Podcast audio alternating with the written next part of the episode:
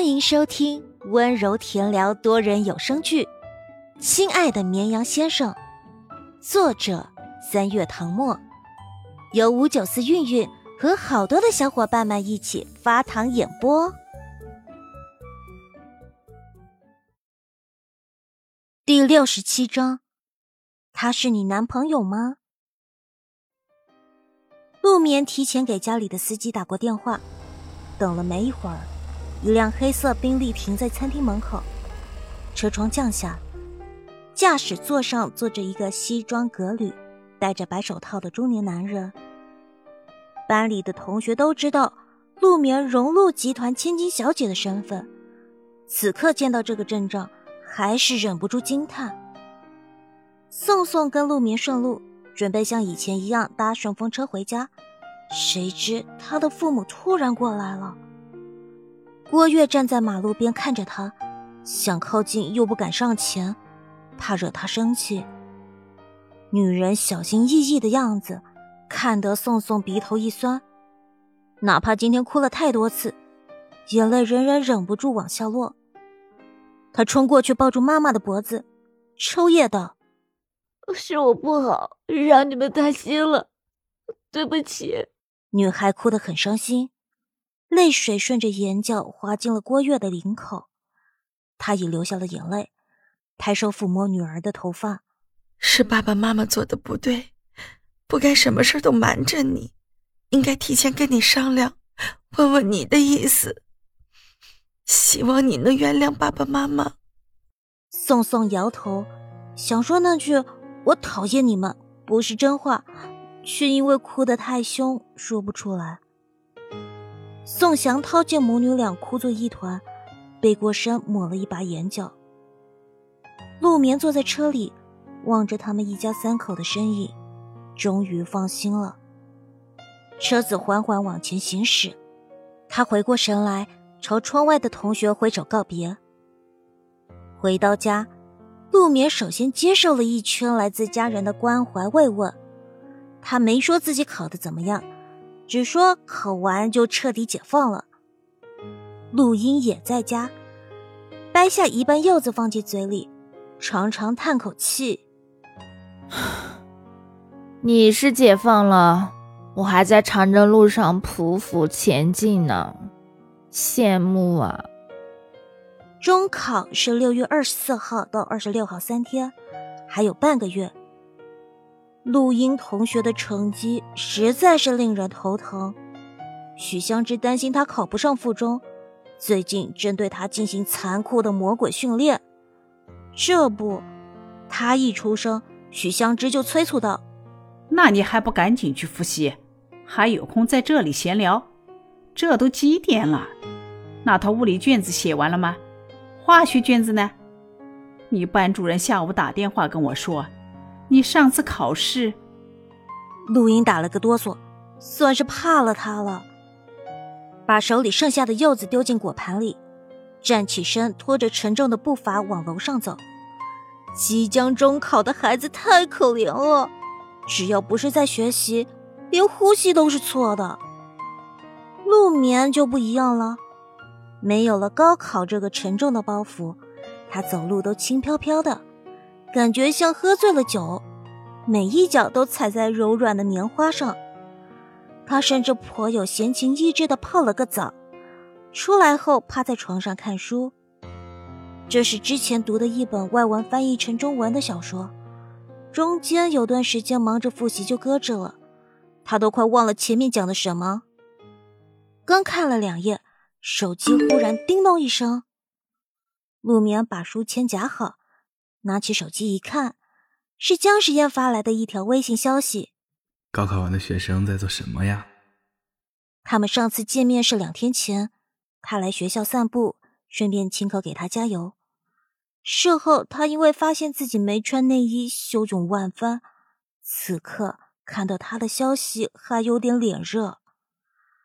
陆眠两只手握着手机，回复道：“看书。”江实验一怔，怎么也没想到是这个答案。现在已经十点多了，他刚才还在想，他会不会早早休息，看不到他发的消息。学霸没有休闲娱乐时间吗？考完试还那么拼。他感慨，果然要想取得好成绩，背后就要付出比别人更多的努力。陆眠知道他误会了，解释道：“我看的是课外书。”江时宴暗道：“原来如此。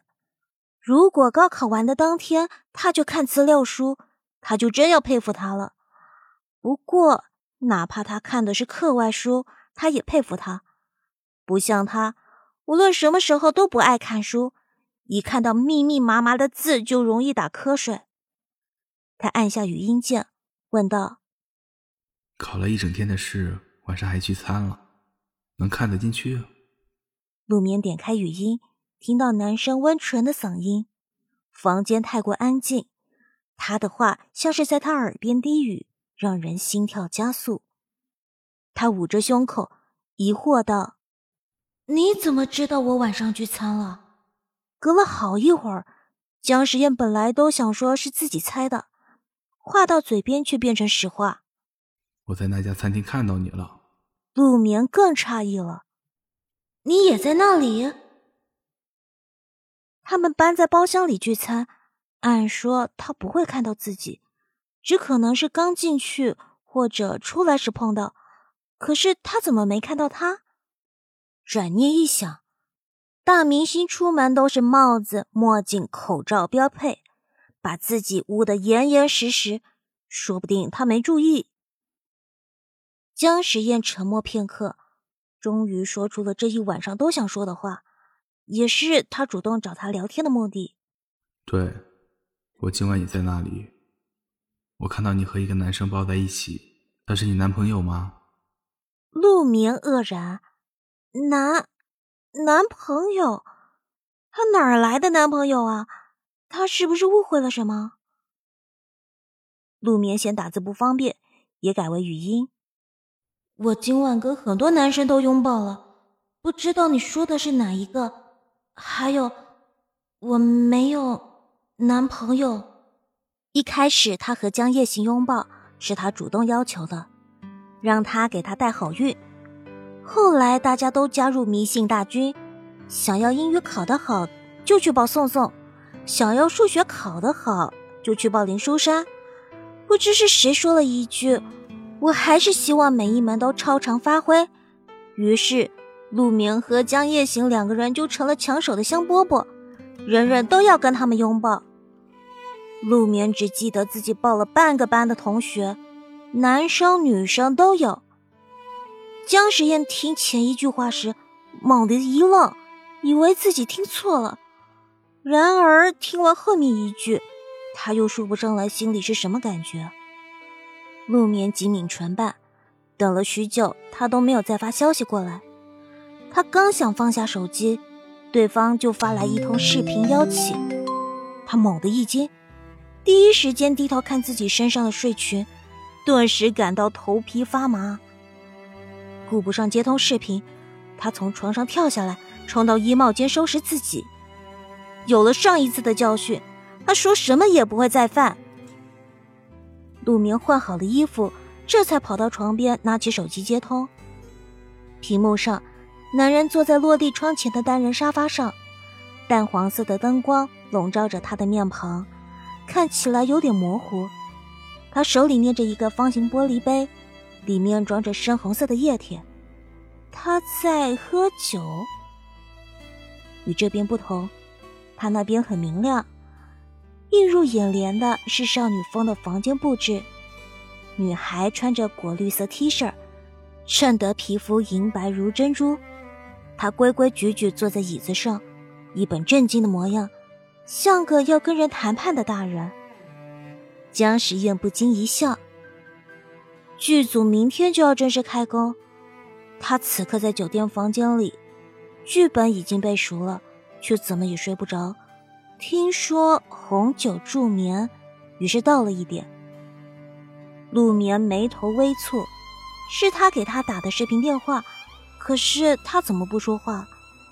就这么看着自己是什么意思？半晌，他没话找话。你怎么会刚好在那家餐厅？这是个秘密，暂时不能对外公布。江时宴抿了一口红酒，似乎不太喜欢这味道，皱了下眉，下一秒又舒展开。提前跟你说也没关系，是跟导演见面，商议下部戏的合作。你知道导演是谁吗？陆眠摇头，娱乐圈里的导演没有几个是他认识的，除了……仿佛为了印证他的猜测，他笑着说：“是你小姨荣臻导演。”果然是这样。陆明为他感到高兴的同时，不忘提醒：“那你要小心一点哦。我小姨平时很好说话，但她工作起来非常严肃。”会骂人的。他以前去剧组探班，就亲眼看见小姨发脾气吼那些演员，因为他们演不出他想要的感觉，只能一遍遍重来。听副导说，小姨把电视剧拍成了电影的质感。江时宴点了点头，一副受教的样子。谢谢陆眠小姐的提醒，我会注意的，到时候一定好好演。陆眠弯了弯唇角。我看你现在就演的挺好。